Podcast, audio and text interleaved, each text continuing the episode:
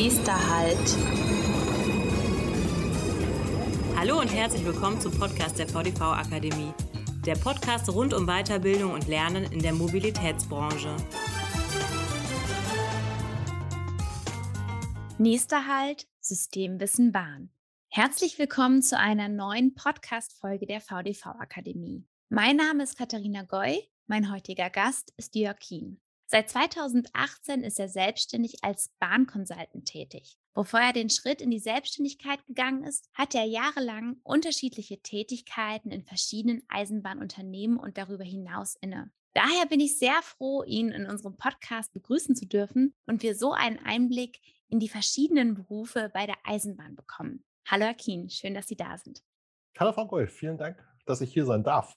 In meiner Einleitung habe ich gerade ganz kurz versucht, Ihre Tätigkeiten so kurz und knapp wie möglich zusammenzufassen. Wenn man sich aber Ihren Lebenslauf anguckt, ist das gar nicht so einfach. Deswegen möchte ich Ihnen auch noch die Möglichkeit geben, uns kurz zu erzählen, welche Aus- und Weiterbildung und auch Qualifizierungen Sie in den letzten über 30 Jahren absolviert haben, damit unsere Zuhörerinnen und Zuhörer eine Idee von der Vielfalt Ihrer Tätigkeiten bekommen.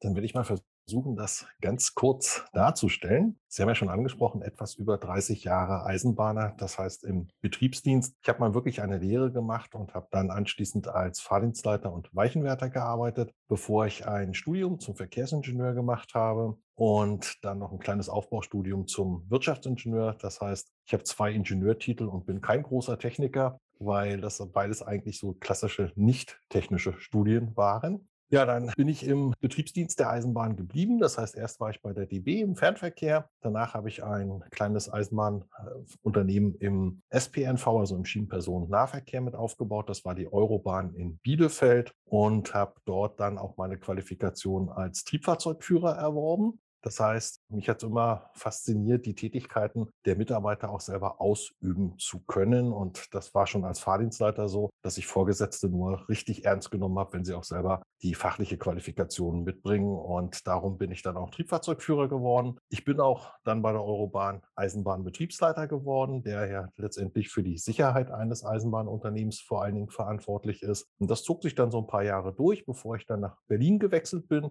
zur ODEC, auch wieder im SPNV tätig gewesen bin. Und dann gehöre ich zu den wenigen Betriebsleitern, die unter anderem einige Jahre lang Pressesprecher des Unternehmens waren, um tatsächlich auch letztendlich der interessierten Öffentlichkeit eisenbahnbetriebliche Sachverhalte möglichst verständlich herüberzubringen. Die ODEC hat sich sehr gut entwickelt, darum war ich da auch dann 14 Jahre lang und habe gesagt, bis zur Rente sind es doch noch ein paar Tage. Und ich wollte noch mal was anderes machen. Und Sie haben es schon schön erwähnt, seit 2018 bin ich beruflich selbstständig als Eisenbahnbetriebsleiter weiterhin, als Sachverständiger für Eisenbahnbetrieb und aber auch als Lehrender. Ich äh, unterstütze verschiedene Bildungsunternehmen bei der Vermittlung von Wissen. Ich selber bilde relativ viel im Notfallmanagement aus und ich äh, mache Fortbildungen für Prüfer von Lokführern, weil die Prüfer, die werden manchmal etwas vergessen bei dem Thema Fortbildung. Ja, es ist also ein sehr abwechslungsreiches Leben, auch beim Thema Weiterentwicklung von Sicherheitsmanagementsystemen für andere Unternehmen. Also ein sehr bunter Strauß, den ich mir da jetzt ausgesucht habe in den letzten mittlerweile fast vier Jahren. So schnell vergeht die Zeit. Wir wollen uns, wie gesagt, heute auf das System Eisenbahn ein bisschen fokussieren. Und damit das System Eisenbahn reibungslos läuft, gibt es viele Komponente, die ineinander greifen und die auf den Punkt funktionieren müssen. Um das System jetzt nun besser zu verstehen, möchte ich Sie heute bei einer Fahrt durch den Arbeitsalltag eines Zuges oder auch eines Eisenbahners begleiten und wir starten in den Arbeitsalltag. Es ist Schichtbeginn, also der Arbeitstag beginnt ja nicht immer um 8 Uhr. Und der Triebfahrzeugführer oder die Triebfahrzeugführerin kommt nun zum Dienstbeginn zu ihrer Lok. Was gibt es vor der Abfahrt zu beachten?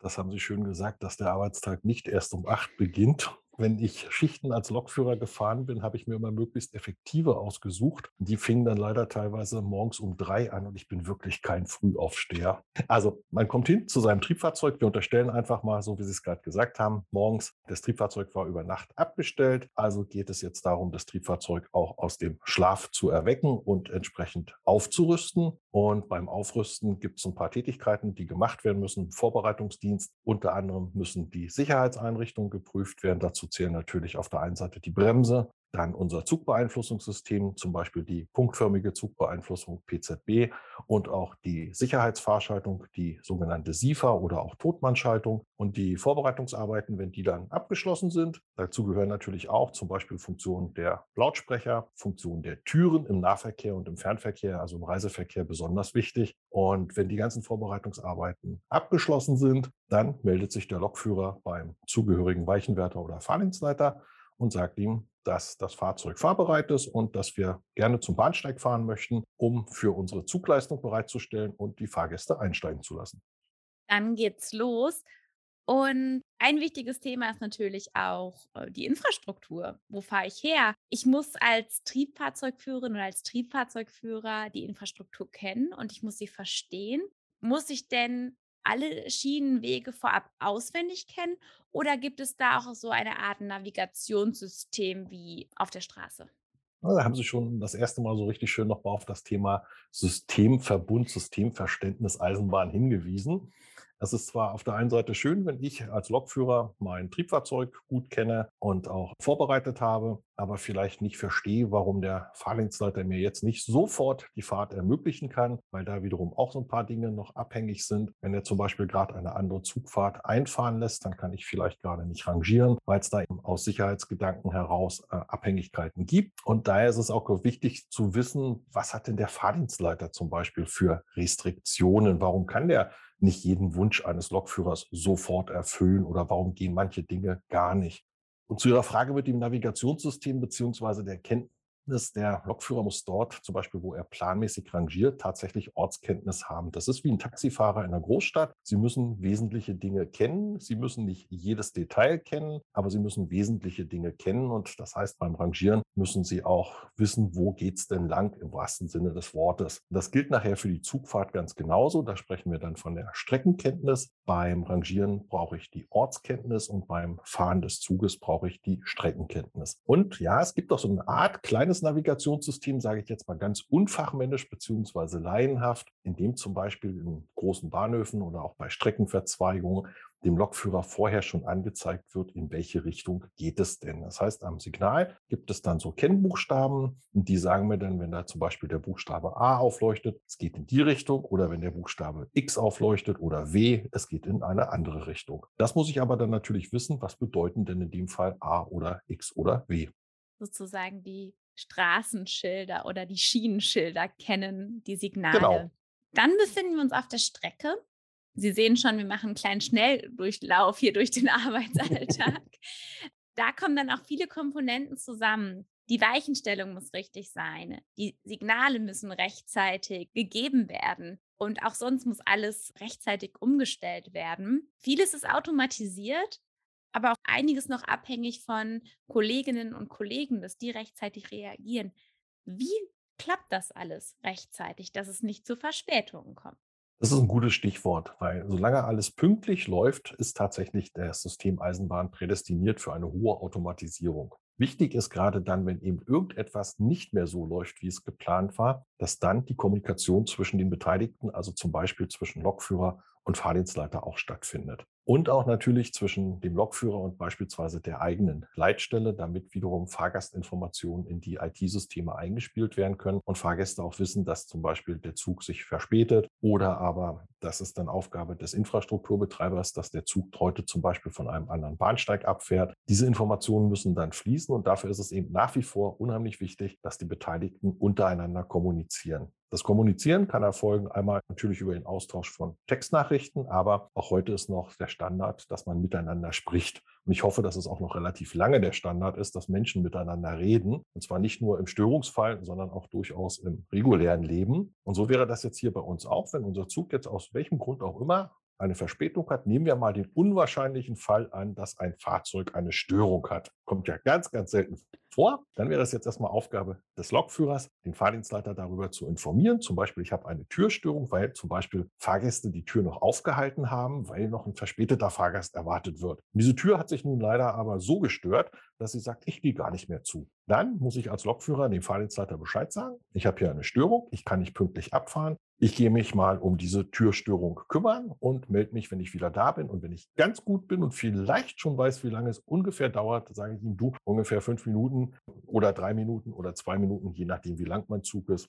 Und dann kann ich die Störung beheben und ich hoffe, ich kann die Störung auch wirklich beheben. Dann sage ich dem Fahrdienstleiter wieder Bescheid. Ich bin wieder da. Ich sitze wieder vorne, kann losgehen. Und das kann der Triebfahrzeugführer dann alleine regeln. Also so die technischen Skills wird er haben, dass da niemand anderes eingreifen muss. Wie ist das?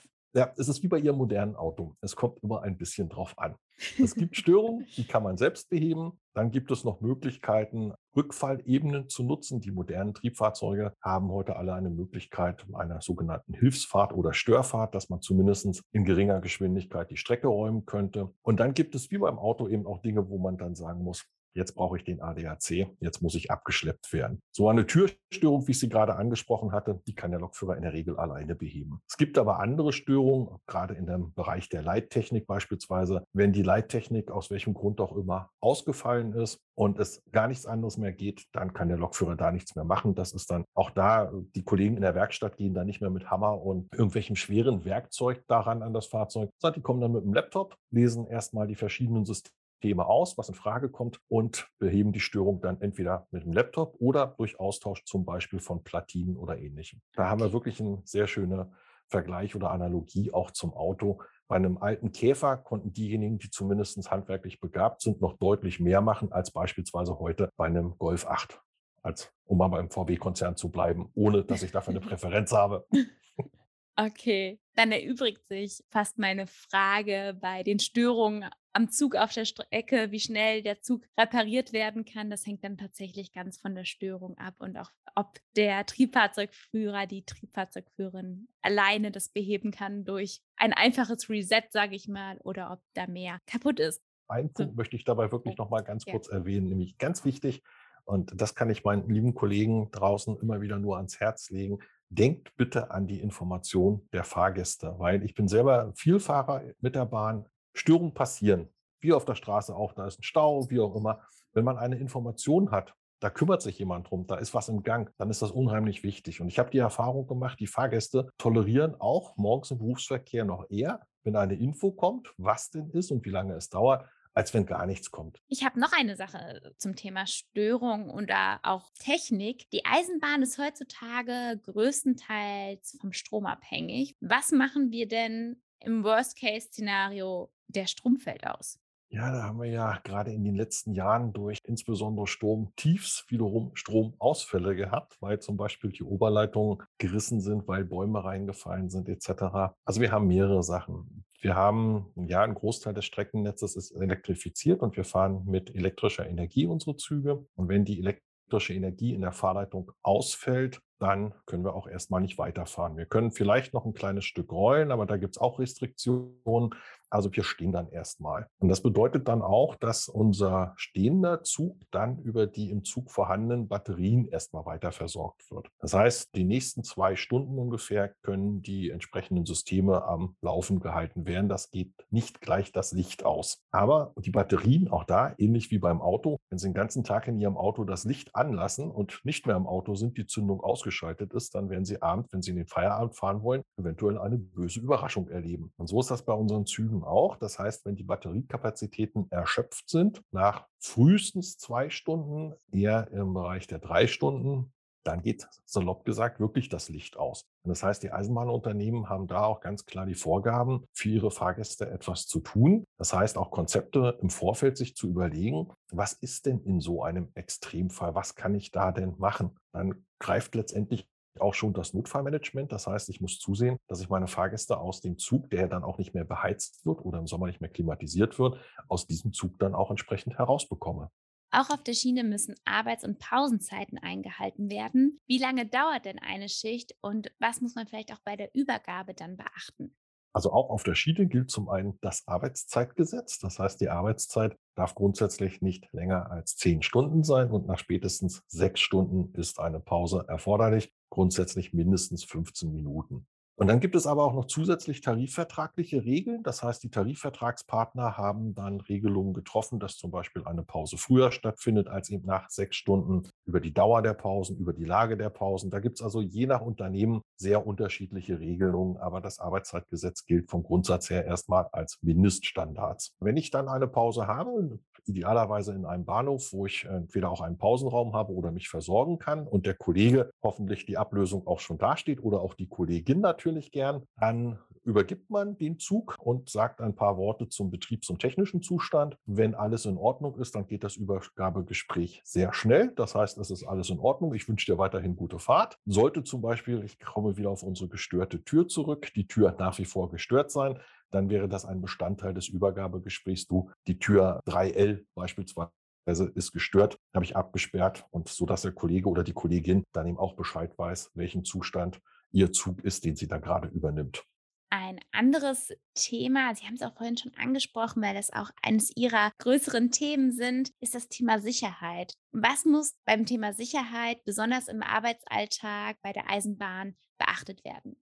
Die Eisenbahn ist ja eins der sichersten Verkehrsmittel überhaupt. Wenn Sie sich die Zahlen anschauen, die Unfallzahlen, Zahlen der Getöteten oder Verletzten, bezogen insbesondere auf die geleisteten Personenkilometer, dann stellt man eben wirklich fest, die Wahrscheinlichkeit in einem Zug zu verunglücken ist verschwindend gering. Dafür werden auch sehr viele Anstrengungen unternommen. Das heißt, auch hier muss das Zusammenspiel zwischen den Kollegen im Infrastrukturbereich, also beispielsweise beispielsweise bei der DB Netz AG oder den nicht bundeseigenen Infrastrukturunternehmen und den Unternehmen, die darauf fahren, also ganz konkret auch den Lokführern, klappen. Wir haben einen hohen Technisierungsgrad. Sie haben es ja vorhin schon angesprochen. Das heißt, aufgrund von bestimmten technischen Abhängigkeiten gibt es schon mal eine sehr hohe Sicherheit, die dadurch gewährleistet wird. Ich kann zum Beispiel ein Signal nicht auf Fahrt stellen, wenn bestimmte Voraussetzungen nicht erfüllt sind. Das geht einfach nicht. So, und dann gibt es wiederum, um den Betrieb bei Störung auch aufrechterhalten zu können, gibt es bestimmte Regularien, die ich einhalten muss, bevor ich eben hilfsweise die Fahrt zulasse über zum Beispiel ein Ersatzsignal. Das müssen wir den Mitarbeitern auch immer wieder, auch als verantwortliche Führungskräfte, auch immer wieder klar machen, Solange alles gut läuft, das heißt, mein Signal, ich sage es mal etwas flapsig, grün zeigt, ist das alles kein Problem. Da haben wir wirklich einen technisch gewährleisteten, ganz hohen Sicherheitsstandard. Wenn die Technik nicht mehr funktioniert, auch da haben wir eine Analogie zur Straße, dann kommt der Mensch ins Spiel. Und dann ist das Bewusstsein, meine Handlungen vielleicht auch noch einmal öfter zu durchdenken, gerade in hektischen Momenten, wenn Fahrgäste zu Recht noch drängeln, wann geht es denn weiter? Oder auch der Fahrdienstleiter weiß, Mensch, da stauen sich jetzt fünf Züge. Aber dann wirklich ruhig zu bleiben und Ruhe zu bewahren und die Störung wirklich strukturiert abzuarbeiten Schritt für Schritt und dann lieber eine Minute länger zu brauchen und dafür auch die Hilfshandlungen sicher durchzuführen, als hektisch zu werden und dann vielleicht doch einen Fehler machen zu können, den die Technik dann eben im Störungsfall nicht mehr auffängt. Jetzt sind wir auch schon fast zu Ende mit unserem Arbeitstag bei der Eisenbahn. Muss ich noch etwas vor Feierabend erledigen, damit der Zug wieder einsatzbereit ist für seine nächste Fahrt? Oder muss ich sonstige Dinge beachten? Bleiben wir beim Beispiel des Nahverkehrszuges. Der Zug hat jetzt sein Tagwerk vollbracht, ist am letzten Bahnhof angekommen und dann, äh, je nachdem, wie es im Eisenbahnunternehmen geregelt ist, dann sollte zumindest entweder der Kundenbetreuer oder der Lokführer oder natürlich auch die Kundenbetreuerin oder die Lokführerin durch den Zug mal durchgehen, schauen zum Beispiel, ob Fundsachen vorhanden sind, jemand etwas vergessen hat, dann auch auf den technischen Zustand nochmal achten. Dann kommt der sogenannte Abschlussdienst. Wenn ich ein Dieselfahrzeug habe, dann wird es in vielen Unternehmen getankt, damit es am anderen Morgen auch gleich wieder einsatzbereit ist. Gegebenenfalls müssen Betriebsmittel noch kontrolliert werden oder ergänzt werden, wie beispielsweise unser Streusand, den wir ja in den Triebfahrzeugen selber mitführen, oder aber auch Motoröl kontrolliert werden. Solche Sachen gehören dann zum sogenannten Abschlussdienst. Morgens haben wir ja über den Vorbereitungsdienst gesprochen und zum Ende des Tages kommt dann der Abschlussdienst und dann wird das Fahrzeug abgestellt und dann wird das Fahrzeug eben am Abstellplatz auch je nachdem, was es für ein Fahrzeug ist, in den, ja, ich sag mal salopp, Schlafmodus gebracht und kann dann über Nacht regenerieren. Dann bleibt mir eigentlich nur noch einen schönen Feierabend zu wünschen und am nächsten Morgen dann eine gute Fahrt. so sollte es sein, jawohl. Lieber Herr Kien, ich danke Ihnen ganz herzlich, dass Sie bei uns im Podcast waren und uns einen Schnelldurchlauf durch den Arbeitsalltag bei der Eisenbahn gegeben haben. Vielen Dank für die Gelegenheit. Es hat mir Spaß gemacht und jederzeit gern wieder. Allzeit gute Fahrt. Bei Fragen und Anmerkungen sind wir unter podcast.vdv-akademie.de erreichbar.